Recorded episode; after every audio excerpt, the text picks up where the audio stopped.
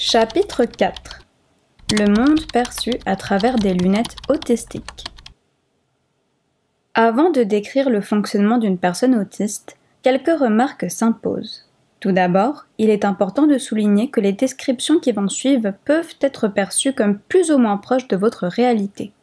Cela est tout à fait normal, car tout comme votre cerveau et votre personnalité sont uniques, votre fonctionnement autistique l'est également.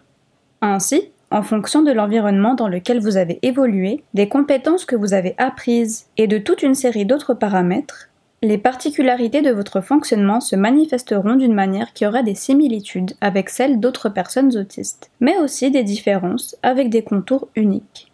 De plus, certaines spécificités du fonctionnement autistique ne sont pas forcément source de problèmes ou de souffrances, notamment si l'environnement est compréhensif et lui permet de se développer correctement. Parfois, des particularités peuvent même être perçues comme des atouts. C'est pour cela que nous ne souhaitons pas parler de l'autisme comme un trouble ou une maladie, mais bel et bien comme une particularité du fonctionnement ou une atypie neurodéveloppementale. En adoptant ce prisme, l'étude du fonctionnement autistique s'est beaucoup basée sur la neuropsychologie, une discipline scientifique qui s'intéresse aux relations entre le fonctionnement cérébral et les fonctions cognitives, mémoire, attention, fonction exécutive, etc. Déboussolé. Valentine n'y comprend rien. Elle est épuisée. Ses collègues lui proposent de se revoir après la journée de travail, mais elle n'en pouvait plus. De plus, l'idée de se retrouver dans un endroit bondé où elle ne comprend pas les interactions et où elle se sent hors du coup, alors que les autres semblent si à l'aise, dans leur bain, dans leur monde, ne la réjouit pas. La neuropsychologie, une aide puissante à la compréhension de l'autisme. Appliquée à l'autisme, la neuropsychologie permet d'améliorer la compréhension du fonctionnement autistique en se focalisant sur la manière dont les personnes autistes perçoivent le monde, leur manière d'apprendre les choses et les spécificités adaptatives et sociales pouvant engendrer de l'anxiété ou des difficultés dans leur vie quotidienne. En procédant de cette façon, la neuropsychologie fournit des modèles explicatifs précieux pour comprendre ce fonctionnement. De plus, elle permet d'envisager des accompagnements plus ciblés et individualisés, tenant compte des mécanismes cognitifs impliqués dans les besoins de chacun. Classiquement, il existe trois théories principales qui tentent d'expliquer le fonctionnement autistique. La théorie axée sur la perception, la théorie exécutive et la théorie basée sur la cognition sociale. Nous aborderons ces trois théories qui sont complémentaires et nous les assortirons de données relatives au domaine de la cognition, par exemple la mémoire et l'attention, qui peuvent également présenter des particularités. Les trois théories neuropsychologiques principales. La théorie perceptive, la perception des détails. La première théorie concerne les particularités perceptives retrouvées dans l'autisme. Cette théorie a été surtout avancée par deux groupes de chercheurs, l'un au Royaume-Uni et l'autre au Québec. Le premier groupe la nomme théorie de la faible cohérence centrale, tandis que le second l'appelle théorie du surfonctionnement perceptif.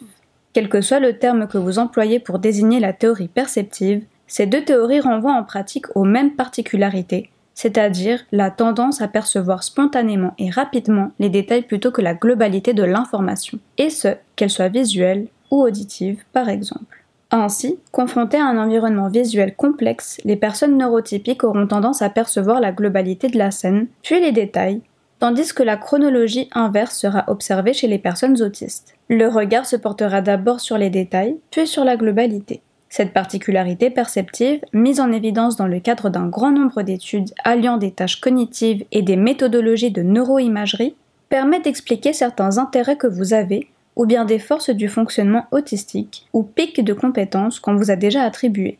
Par exemple, des personnes autistes se reconnaîtront dans leur facilité à réaliser des puzzles ou des jeux de construction, D'autres auront un intérêt pour le dessin avec un style très détaillé, ou bien un intérêt pour les langues avec un souci marqué pour le mot juste. Peut-être aussi que votre entourage vous fait souvent remarquer que, dans une pièce de la maison, dans l'apparence de quelqu'un ou face à une peinture, vous percevrez rapidement des changements dans les détails. Toutes ces forces de fonctionnement peuvent être reliées à cette théorie perceptive. Très clairement, cette particularité liée à la perception des détails a des avantages, puisqu'elle peut vous permettre de développer des compétences que d'autres n'ont pas. Par exemple, il a été montré que les personnes autistes sont moins sujettes à des illusions perceptives et percevront plus vite les détails dans une image complexe. Néanmoins, dans certaines situations, cela peut aussi générer de l'anxiété, car remarquer tous les détails qui changent dans une situation peut être très déstabilisant. Prenons un exemple pour illustrer ceci. Si nous rentrons dans une pièce familière pour la personne autiste, comme son bureau au travail, il est possible de le reconnaître par exemple par la forme de la pièce, la position de la fenêtre et l'agencement général des meubles. Mais si la perception principale réside dans la couleur d'un poster au mur, l'espacement entre les lamelles du store ou le type de texture d'un tapis, le moindre changement, comme un store changé ou le tapis retourné, pourrait diminuer le sentiment de familiarité avec cet environnement, qui est pourtant bien connu et rendre les choses difficiles avec un sentiment d'étrangeté générant de l'anxiété. Cette tendance à percevoir prioritairement les détails peut entraîner des difficultés à généraliser, voire à synthétiser des informations. Certaines personnes autistes pourront avoir du mal à distinguer l'essentiel du non essentiel dans un cours qu'elles doivent apprendre et donneront l'impression d'être très perfectionnistes. Par ailleurs, une perception fragmentée peut rendre la perception des visages et, par conséquent, les interactions sociales plus difficiles. Ainsi, cette théorie perceptive peut expliquer à la fois les facilités et les intérêts spécifiques que vous avez, mais elle peut être également impliquée, du moins en partie, dans votre anxiété sociale et votre anxiété face au changement. La théorie exécutive. La faible adaptation au changement dans l'environnement. La deuxième théorie s'intéresse au fonctionnement exécutif des personnes autistes. Les fonctions exécutives se réfèrent à un grand ensemble de fonctions cognitives nécessaires à l'adaptation de l'individu à son environnement. Ces fonctions exécutives sont sous-tendues entre autres par une partie spécifique du cerveau, le cortex préfrontal. Tout changement génère du stress. Néanmoins, ce stress est plus ou moins grand en fonction de nos capacités à nous adapter, en élaborant par exemple des stratégies alternatives pour résoudre les problèmes et en menant à bien ces stratégies. Les fonctions exécutives se réfèrent justement à l'ensemble des processus nécessaires à la résolution de problèmes et, plus globalement, à la gestion des changements dans les habitudes. Prenons un exemple concret pour illustrer ce que font ces fonctions. Lorsque vous devez faire un trajet habituel, effectué tous les jours, vous n'avez pas besoin de réfléchir. Votre cerveau fonctionne de façon automatique en mobilisant un minimum de ses ressources attentionnelles. En revanche, si ce trajet est bloqué en raison de travaux, vous allez devoir vous adapter. Vous devrez rechercher un trajet alternatif, le planifier pour arriver à l'heure et, une fois sur la route, éviter de réagir de façon automatique en prenant la route habituelle. Tout cela est coûteux pour votre cerveau et demande un contrôle attentionnel important. Ce contrôle attentionnel est justement assuré par l'ensemble de processus regroupés dans le terme fonction exécutive. L'initiation, la planification, la flexibilité et l'inhibition. Dans le cadre du fonctionnement autistique, le lien pouvant être établi avec les fonctions exécutives est évident. En effet, les personnes autistes peuvent manifester un immense stress face au changement, au point d'être paralysées dans certains contextes, d'éviter des situations où il y a des imprévus, ou alors de chercher à maintenir leur environnement le plus stable possible. Ces particularités ont été associées dans plusieurs études à des difficultés à accomplir des tâches évaluant le fonctionnement exécutif, comme le test de la Tour de Londres. Dans ce test, il s'agit de résoudre des problèmes, c'est-à-dire obtenir des configurations à partir d'un modèle, en faisant un minimum de déplacements d'anneaux de couleurs différentes. Ce test requiert donc de s'adapter à des règles nouvelles et de planifier les déplacements pour répondre aux consignes, ce qui peut être difficile et stressant pour beaucoup de personnes autistes. La théorie basée sur la cognition sociale. Enfin, la troisième théorie est probablement celle dont vous avez le plus entendu parler la théorie d'un déficit de cognition sociale. Cette théorie se réfère à l'ensemble des processus cognitifs impliqués dans l'identification et la compréhension des intentions, des pensées et des émotions des autres. Les personnes autistes rencontrent des difficultés à comprendre les émotions et les états mentaux d'autrui, c'est-à-dire les intentions, les pensées ou les sentiments des personnes, plus particulièrement des personnes non autistes avec qui elles interagissent. Cette difficulté de compréhension est visible très tôt dans le développement, les enfants ayant un développement typique apprennent à décoder les émotions et les intentions de leurs interlocuteurs de manière automatique, de la façon dont nous avons appris notre langue maternelle. En revanche, chez les enfants autistes, cet apprentissage se fera de manière atypique, plus tardivement et de manière réfléchie. En effet, pour de nombreux adultes autistes, ces processus n'ont pas été appris de façon naturelle et spontanée, comme chez les personnes neurotypiques, mais plutôt grâce à beaucoup d'observations et d'entraînement. Pour illustrer cette différence, imaginez apprendre votre langue maternelle en apprenant d'abord les règles grammaticales et syntaxiques avant de pouvoir parler. Votre langue maternelle devient comme une langue étrangère que vous devez décoder consciemment. Ce travail supplémentaire fait que les situations sociales sont souvent stressantes pour les personnes autistes. Ainsi, elles pourront décoder les émotions et les intentions des autres au prix d'efforts importants qui peuvent être très fatigants. Il est donc complètement compréhensible que la crainte des faux pas génère énormément d'anxiété lorsqu'une personne autiste se retrouve dans un contexte social. Cette anxiété peut être dommageable pour l'épanouissement social et relationnel, vu que ces personnes peuvent chercher à s'isoler par peur d'être ridiculisées ou incomprises. C'est pour cela que de nombreuses stratégies d'accompagnement psychologique de personnes autistes reposent sur la gestion des émotions, telles que l'anxiété et la honte, et l'apprentissage d'habilités sociales. La théorie de l'esprit. La cognition sociale est typiquement évaluée à partir de tests de la théorie de l'esprit. La théorie de l'esprit est en fait la lecture des intentions des autres. Dans ces tests, comme dans beaucoup de situations sociales de la vie quotidienne, les personnes doivent se mettre à la place d'un personnage qui n'a pas toutes les informations dans une situation sociale donnée et imaginer comment ce personnage se comportera. Notons cependant que des recherches récentes, entre autres réalisées par des chercheurs autistes comme le docteur Damian Milton en Angleterre, questionnent un certain nombre de tenants de cette théorie, biaisés, suggère-t-il, par des perspectives essentiellement neurotypiques. Prenons un exemple pour illustrer l'importance de la compétence cognitive. Imaginons que lors de la fête d'anniversaire de l'une de vos amies, vous êtes témoin de la scène suivante. Un invité lui offre une bouteille de vin alors que vous savez qu'elle ne boit pas d'alcool. Dans cette situation, vous devez attribuer des intentions à l'invité et imaginer ce que votre ami pense ou ressent. Notre lecture des intentions et des émotions des personnes déterminera notre réaction. Si nous faisons l'inférence que la personne qui a offert la bouteille savait que votre ami ne buvait pas d'alcool et qu'elle l'a fait exprès, nous pouvons être en colère et être tentés de dire quelque chose. En revanche, si nous pensons que la personne n'avait probablement pas l'information, nous allons être peut-être gênés de la situation et nous ne dirons rien. Très probablement que des indices posturaux ou des expressions faciales nous aideront à privilégier l'une des deux hypothèses. Cet exemple illustre combien les situations sociales sont complexes et requièrent la prise en compte de la lecture des intentions des autres, ainsi que le décodage de leurs émotions à partir d'indices fins, posture, voix, expression du visage. Les personnes autistes peuvent avoir des difficultés dans ces deux composantes de la cognition sociale, le décodage des émotions et la lecture des intentions. À côté de ces théories souvent citées, d'autres méritent d'être mentionnées, comme la théorie de l'autisme HIPPEA, qui signifie précision élevée et inflexible des erreurs de la prédiction dans l'autisme, ou celle du codage prédictif de Van de Kruis. Cette théorie, devenue assez populaire chez les autistes, réinterprète les déficits des théories reprises ci-dessus comme étant la conséquence d'un problème plus fondamental dans la flexibilité avec laquelle les personnes autistes traitent les choses qui se passent différemment de ce qu'elles attendaient. Leur théorie suggère que l'esprit humain traite les informations reçues en les comparant à ce que leur esprit anticipe sur la base des enseignements précédents. Ces capacités de prédiction seraient qualitativement différentes chez les autistes en comparaison avec une population neurotypique. Une autre perspective est celle du monotropisme, développée entre autres par Dina Murray, elle-même autiste, à partir des années 1990.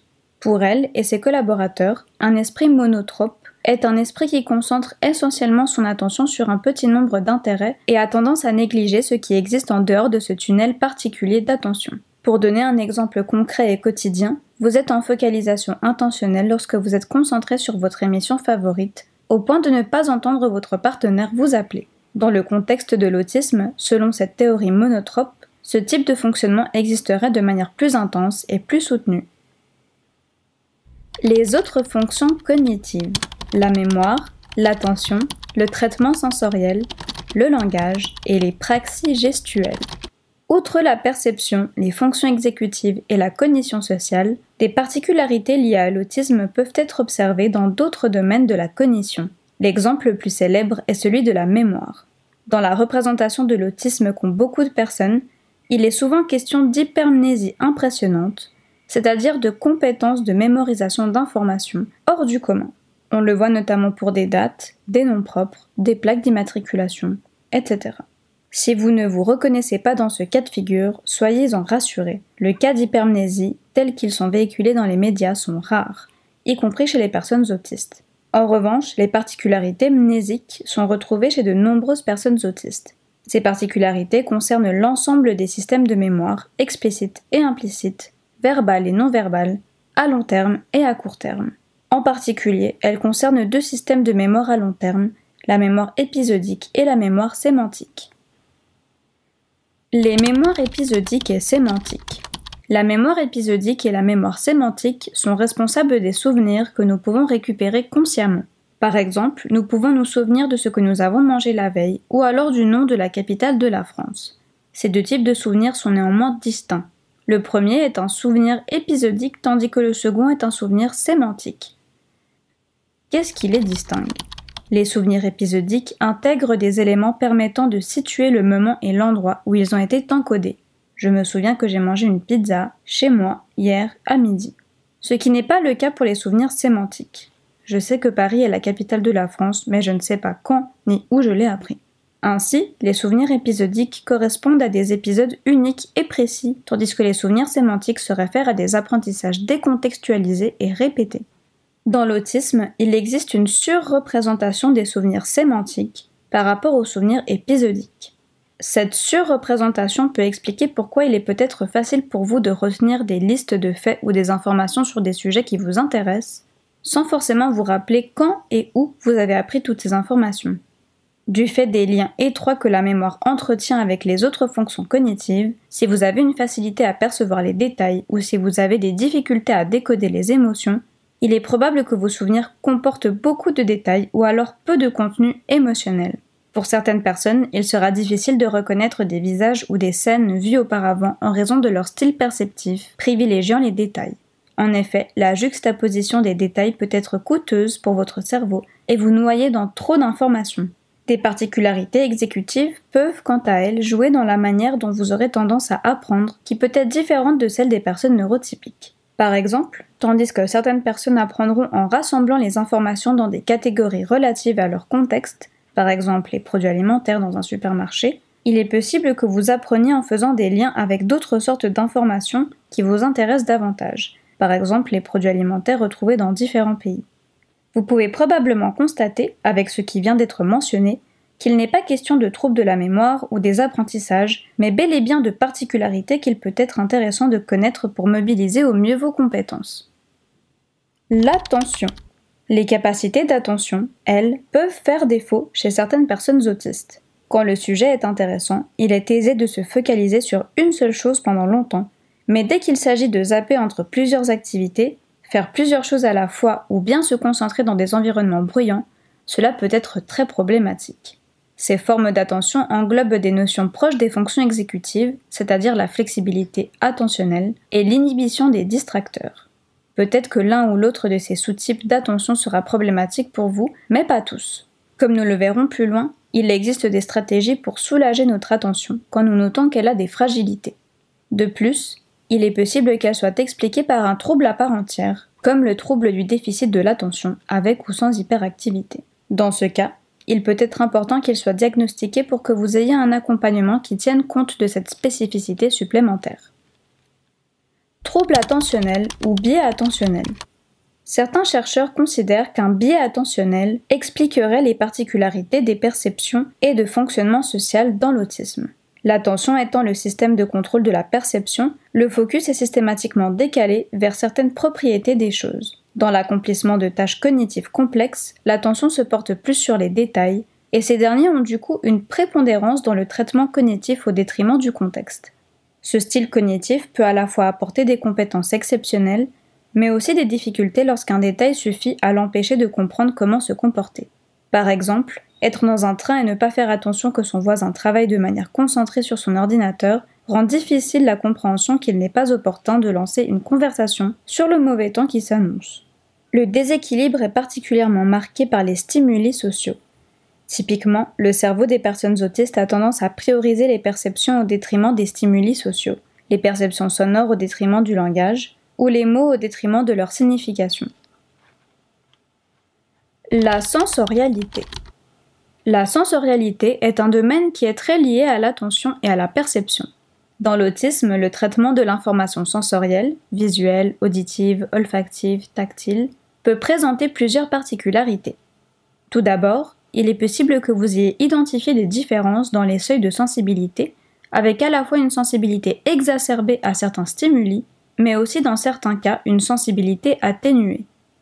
Ces particularités, que nous pouvons appeler des hypo ou hypersensibilités, peuvent expliquer pourquoi des situations anodines pour beaucoup de personnes peuvent être considérées comme spécialement douloureuses ou agréables pour vous. De plus, ces particularités sensorielles, surtout les hypersensibilités, peuvent être impliquées dans des talents que vous pouvez avoir, tels que la capacité à identifier des sons de manière très précise. Ce serait une forme d'oreille absolue. Hypo ou hypersensibilité. La sensibilité exacerbée peut se manifester par exemple par une capacité augmentée à discriminer certaines différences entre des nuances perceptives comme la hauteur entre différents sons. Souvent, ces sensibilités exacerbées le sont pour des traitements sensoriels simples, comme des sons purs ou des images basiques. Il est important de garder en tête qu'une même personne peut avoir un seuil très bas, par exemple pour des informations auditives, et avoir au contraire un seuil très haut lorsqu'il s'agit d'informations tactiles. Ce seuil peut également varier au sein même d'une modalité sensorielle. Une même personne pourra avoir une audition particulièrement sensible uniquement à certaines gammes de fréquences ou à certaines sensations tactiles, comme certains touchés ou alors certains tissus il n'y a pas un seuil général qui serait abaissé. Parfois, les personnes n'ont pas elles-mêmes pris conscience de ces particularités. Quelquefois, l'hypersensibilité se traduit par un comportement d'évitement, de fuite ou par une recherche d'isolement. Par exemple, certaines textures, certains aliments ou certains sons sont évités car ils peuvent être ressentis comme douloureux. A l'inverse, l'hyposensibilité peut induire des comportements de stimulation sensorielle. Par exemple, utiliser des objets en raison de leur luminosité ou de leur texture. Et les synesthésies? En plus de ces hypo- et hypersensibilités sensorielles, certaines personnes peuvent avoir des difficultés à faire des liens entre les différentes modalités sensorielles. A l'inverse, il existe aussi plus fréquemment qu'en population typique des synesthésies, c'est-à-dire des associations entre différentes modalités sensorielles, comme associer des couleurs à certaines hauteurs de notes. Une hypothèse soulevée pouvant expliquer ces atypies dans l'intégration sensorielle réside dans la tendance à extraire des régularités ou des règles dans les perceptions. Il s'agit alors plus d'un biais que d'un défaut. Les personnes ont tendance à traiter l'environnement avec un biais de systématisation qui pousse à mettre en avant le traitement local de patterns plus que la forme globale. Pour prendre un exemple un peu caricatural, si vous regardez un tapis composé de larges rayures de couleurs, la personne aura tendance à observer les changements d'orientation des poils du tapis plus que les rayures. Lorsqu'il s'agira de reconnaître le tapis après que plusieurs personnes auront marché dessus, cela sera plus compliqué. Là encore, vous voyez que cette particularité peut être vue comme un atout, puisqu'elle vous permet de voir des détails et des configurations que d'autres ne voient pas, ou une source d'anxiété, tant pour la communication avec les autres que pour votre sentiment de familiarité dans un environnement. Cette sensibilité particulière peut avoir un impact particulier dans le monde du travail. Le langage. En l'absence de handicap intellectuel, le langage des personnes autistes n'est pas caractérisé par des problèmes de vocabulaire ou de compréhension orale, mais plutôt par l'utilisation d'un langage très riche et parfois peu usuel. De plus, les personnes autistes peuvent avoir des particularités dans la compréhension du langage, notamment lorsque des informations implicites sont transmises par des modulations de la voix, par exemple l'ironie. La prosodie correspond à la manière dont notre voix est modulée, accentuée. Elle est un facteur majeur dans la compréhension et l'expression du langage oral. Ce processus est, en théorie, très automatique, ce qui fait que de nombreuses ambiguïtés dans le langage sont évitées. Les personnes autistes ont des difficultés à la fois dans l'expression et dans la perception de la prosodie. Un exemple d'ambiguïté. Je n'ai pas demandé à Marie de m'acheter le livre. En fonction de l'accent, on peut comprendre. Ce n'est pas moi qui ai demandé à Marie d'acheter le livre, ou je n'ai pas demandé à Marie, mais à Jules de m'acheter le livre. La personne autiste aura plus de mal à comprendre ces intonations, et du coup aura du mal à décoder toute une série de messages sociaux. Les particularités du langage peuvent avoir plusieurs explications. Elles peuvent être dues a une mémoire sémantique très développée et qui permet de stocker beaucoup de concepts et de mots différents en son sein. De plus, le souci du mot juste lié à la théorie perceptive peut pousser les personnes autistes à employer un langage soutenu, quelles que soient les circonstances. Cela peut être un atout, mais également susciter de l'anxiété, vu le besoin de perfection.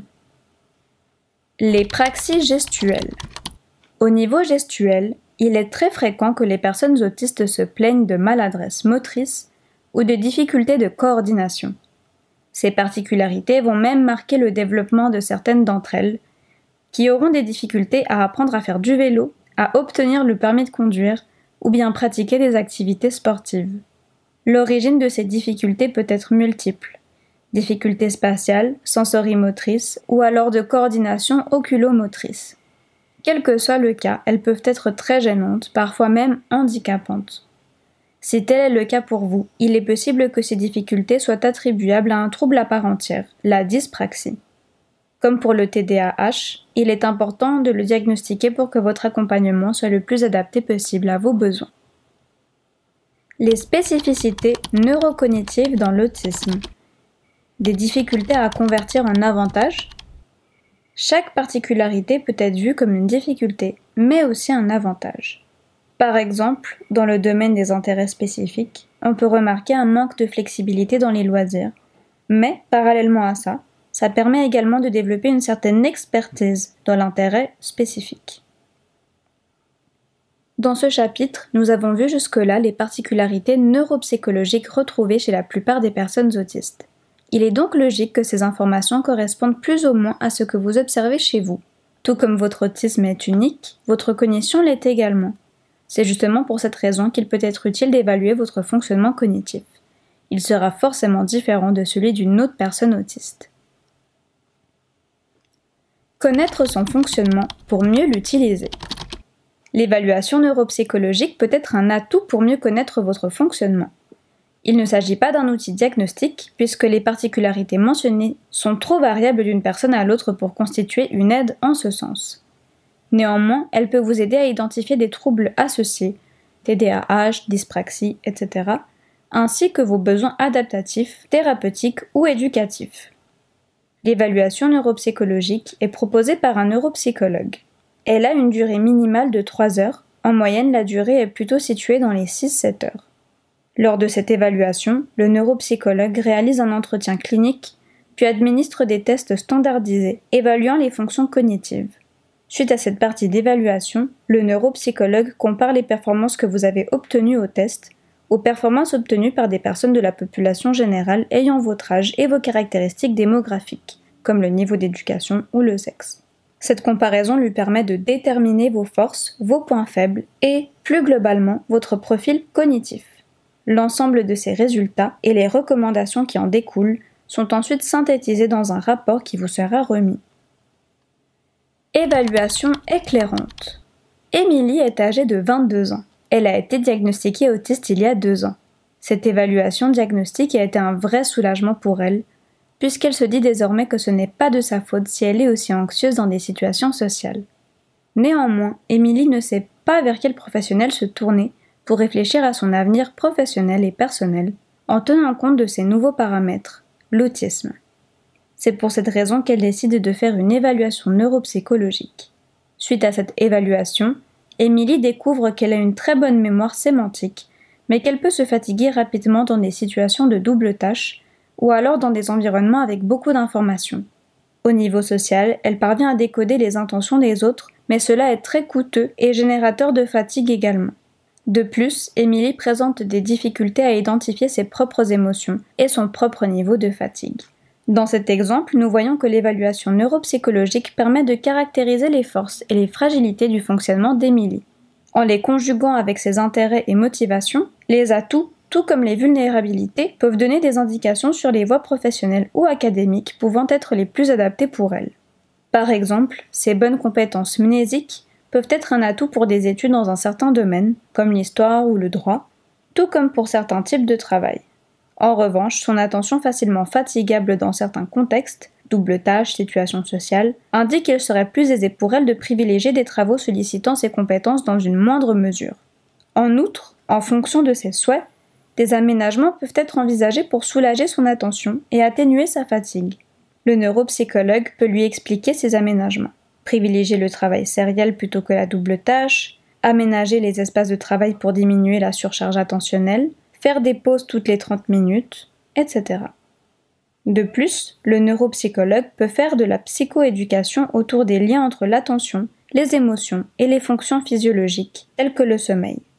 Cette psychoéducation sensibilisera Émilie à l'importance de prendre soin de son sommeil et de mieux identifier ses émotions. Dans ce but, elle pourrait être orientée par la neuropsychologue vers un professionnel spécialisé dans les thérapies comportementales et cognitives. Ce court exemple permet d'illustrer un intérêt potentiel de l'évaluation neuropsychologique.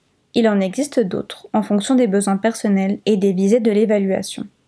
Par exemple, il est possible de réaliser ce type d'évaluation et de bénéficier ensuite d'une remédiation cognitive, c'est-à-dire d'une psychothérapie ciblant spécifiquement les difficultés cognitives, comme l'attention ou les fonctions exécutives.